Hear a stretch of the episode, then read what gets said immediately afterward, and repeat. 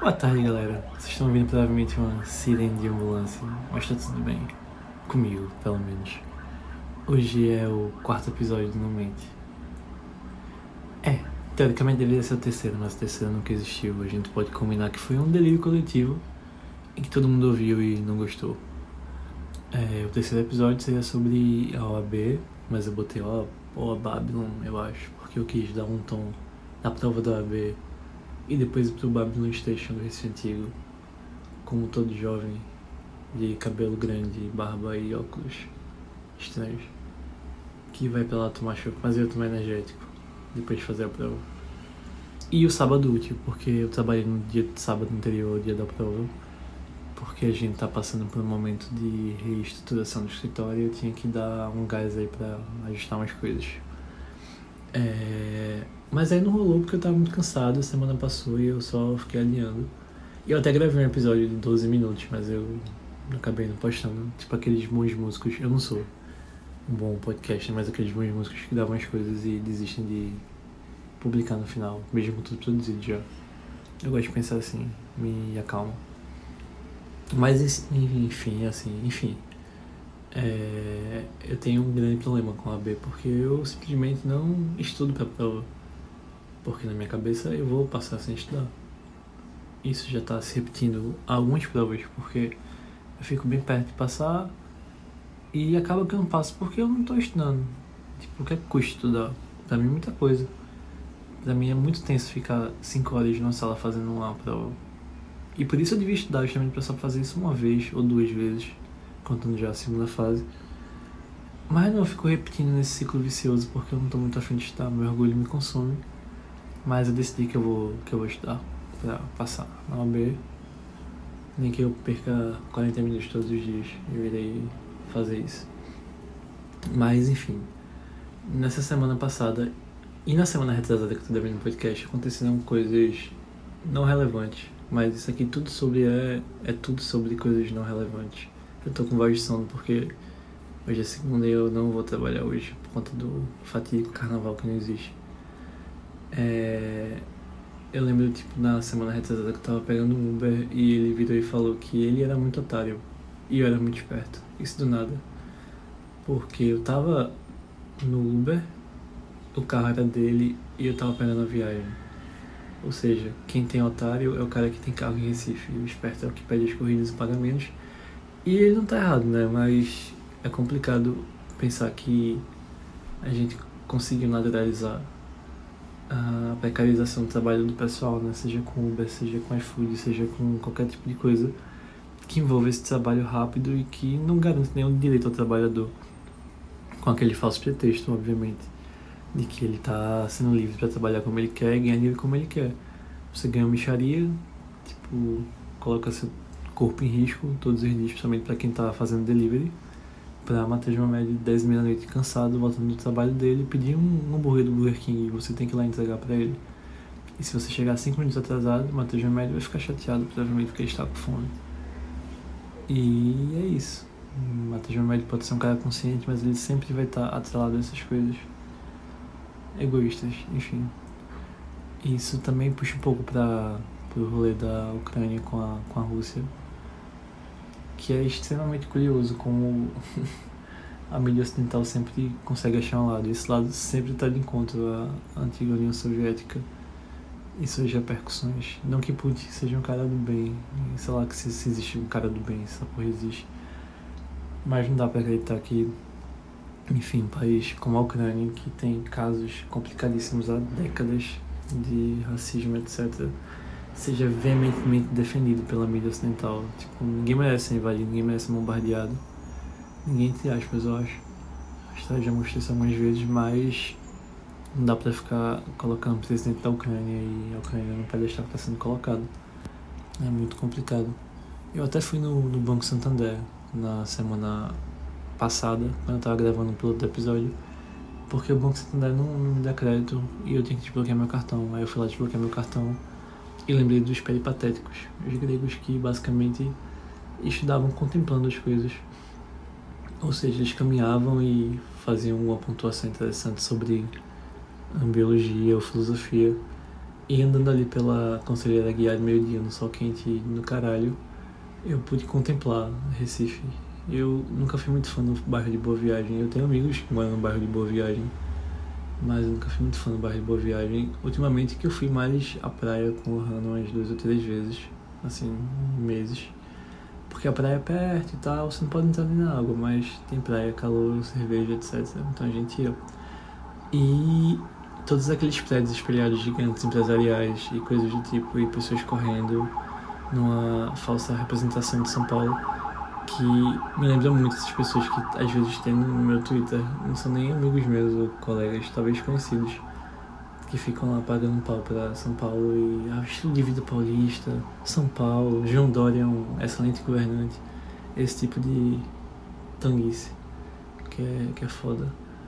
E aí você para e pensa que essa porra é tudo interligado, tipo, aqueles filmes que você assiste, que basicamente você pensa, eu tava até comentando isso com o pessoal que, sei lá, você vê uma série de invasão alienígena e naquele momento aqueles caras eles estão no ápice da vida deles lutando contra os alienígenas. Virou filme história, pô, mesmo sendo uma história fictícia. Mas aí, tá lá você assistindo e você vai dormir depois que vê uns episódios, acorda de 8 da manhã pra ir trabalhar e volta pra casa e vê episódios. Enquanto o cara tá lá na, num efeito catártico na vida dele, lutando por sobrevivência, tá você, tipo, acordando, almoçando, fazendo cocô e xixi. Cocô todo dia não, né? Eu consigo, mas tem gente que não consegue. E tá lá o cara lutando, e você vê que sua vida talvez seja só inútil. Mas é isso que o cinema quer. Ele quer que você seja inútil. Brincadeira, não sei se o cinema quer isso não, mas é bom imaginar as coisas, é bom pensar, mas é, é bom botar os pés no chão. Talvez na sua vida tenha um momento desse em que você vai lutar contra alienígenas ou conquistar coisas grandes na vida.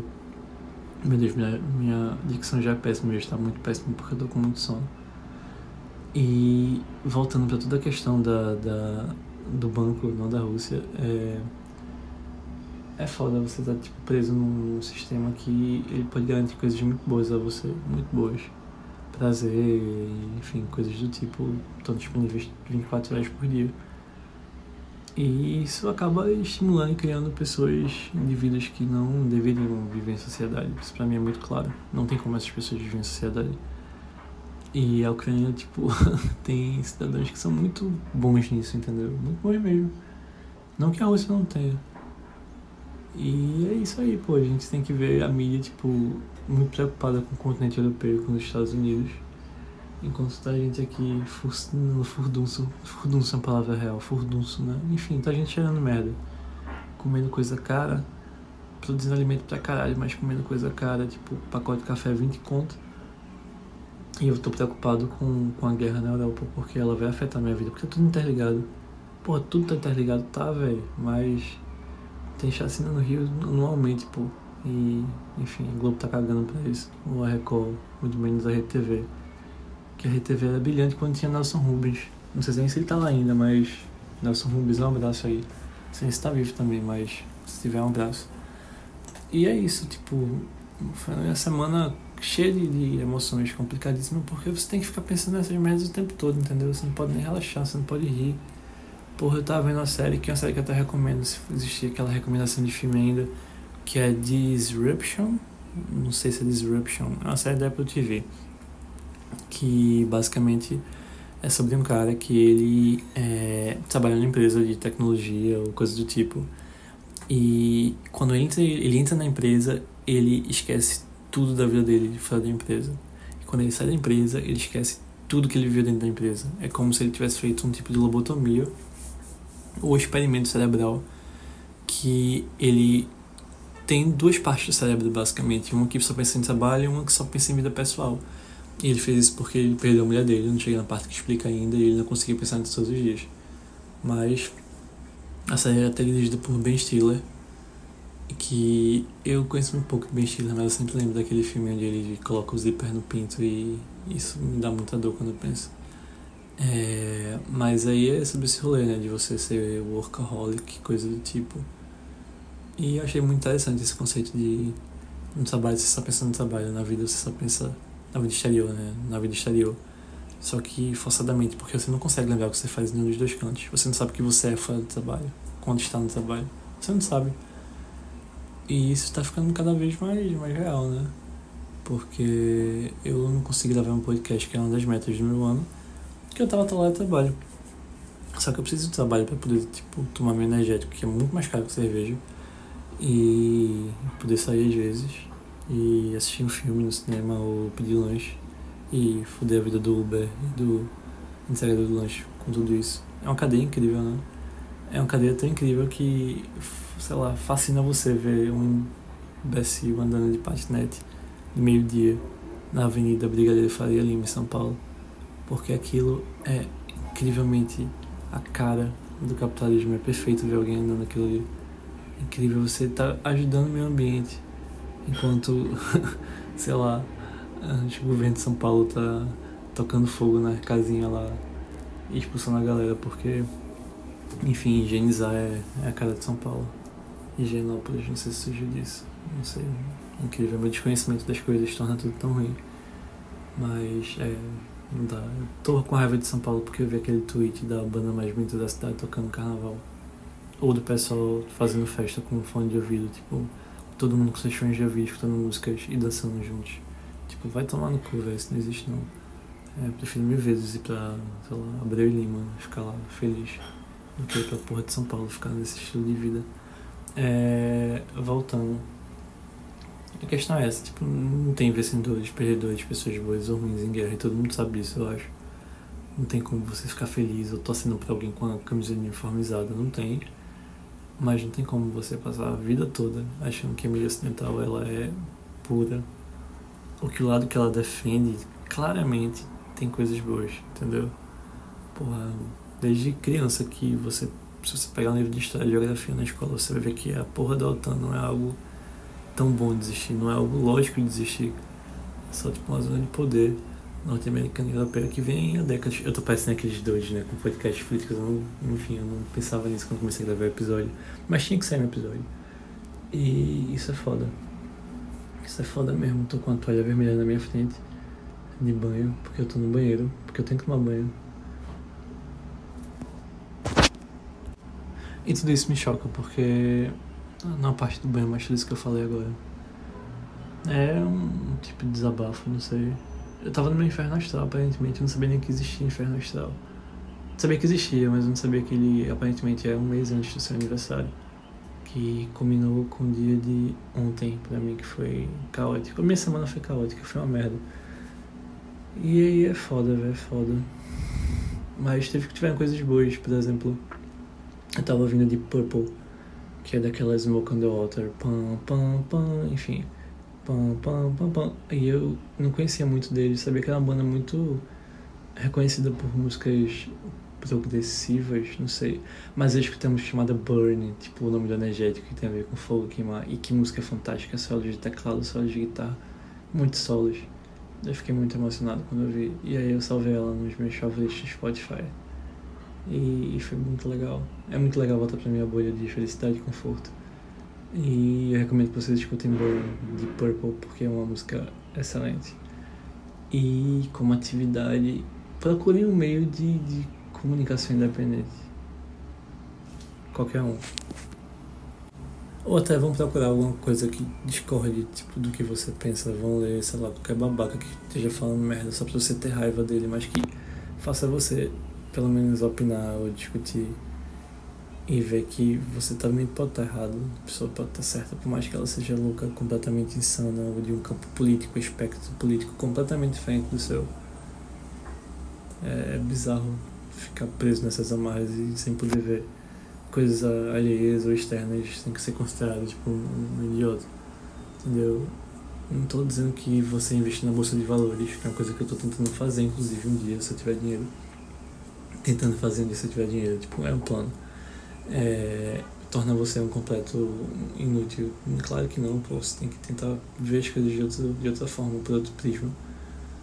Mas é isso aí, aguentar esse episódio ao fim é, é complicadíssimo, porque tá sendo completamente deprimente e nada com nada, só que de forma ruim, não de forma boa. Mas é isso, vocês têm que fazer alguma coisa, ver por vocês, porque no final só são vocês, só que dividido por vocês, o que resulta em você. E isso é complicado de entender também pro ser humano, né? é muito complicado entender que ele tá sozinho gente faz de tudo pra ir ao contrário disso, pra remar em outra maré. Mas é isso aí, eu tô esperando o almoço, tô com muito. Eu tô esperando tomar banho, né? Mas também tem almoço, tô com fome. Queria comer tipo cozido, alguma coisa do tipo. Acho que tem. Vou ficar pensando nisso por um tempo. Enquanto a Globo mostra crianças sendo bombardeadas na Ucrânia. E quarta-feira eu vou estar trabalhando, então vou esquecer tudo isso porque eu vou estar trabalhando. E o mundo se acabando, e um míssel nuclear voando, uma bomba nuclear voando, e eu tô lá trabalhando. E talvez eu devia ser grato a isso.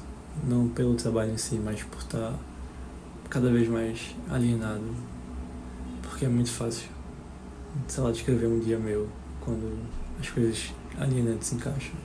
Acordo 7 horas, pego a bike de Itaú, vou até a casa dos meus filhos, 7 e meia, tomo banho, vou pro trabalho, chego no estádio 8 e meia, almoço do meio-dia, na bem-vinda lá embaixo, quando eu tô com dinheiro, porque tem almoço gostoso, mas é uns 18 reais, ou peço uma quentinha.